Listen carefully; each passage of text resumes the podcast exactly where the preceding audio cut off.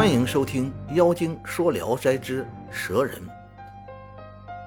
东郡有个人以耍蛇为生，他曾经驯养着两条蛇，都是青色的，把大的叫大青，小的叫二青。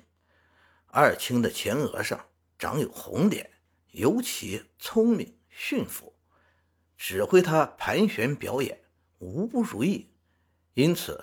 蛇人对他的宠爱超过了其他的蛇。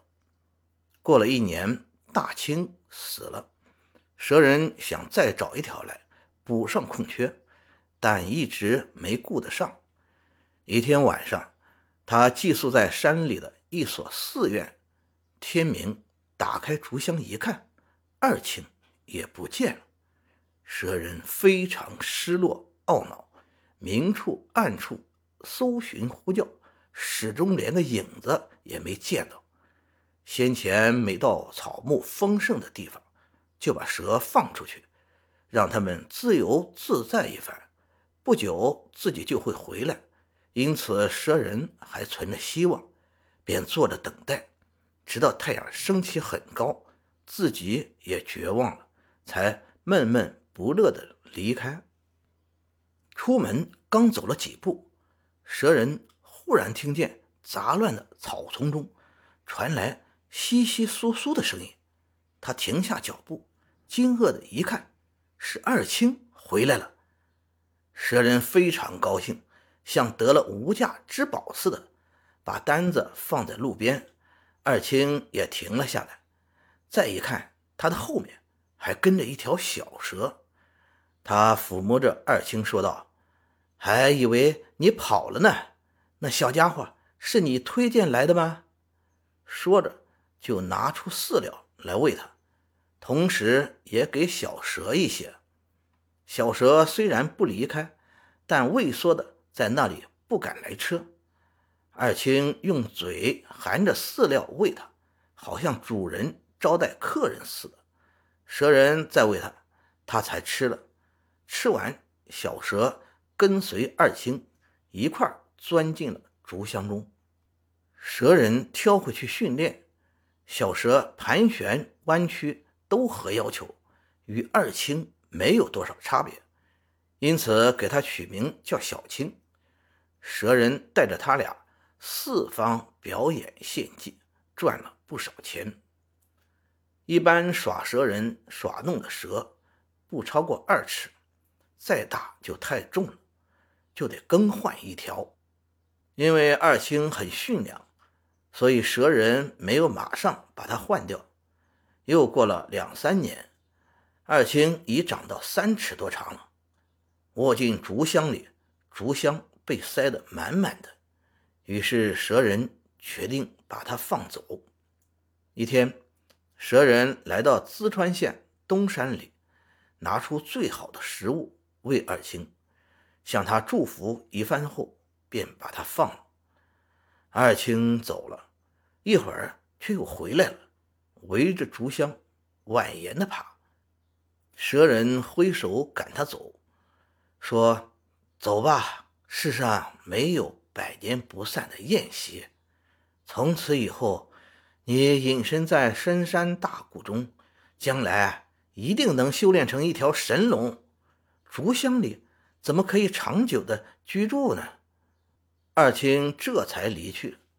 蛇人目送他离开，不一会儿，二青又回来。蛇人怎么赶他也不走，还用头碰竹箱。小青在竹箱里也不停的窜弄。蛇人恍然大悟，说：“你是不是想和小青告别啊？”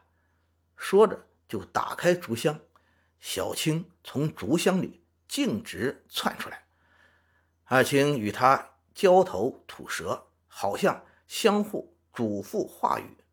接着，两条蛇依偎在一起走了。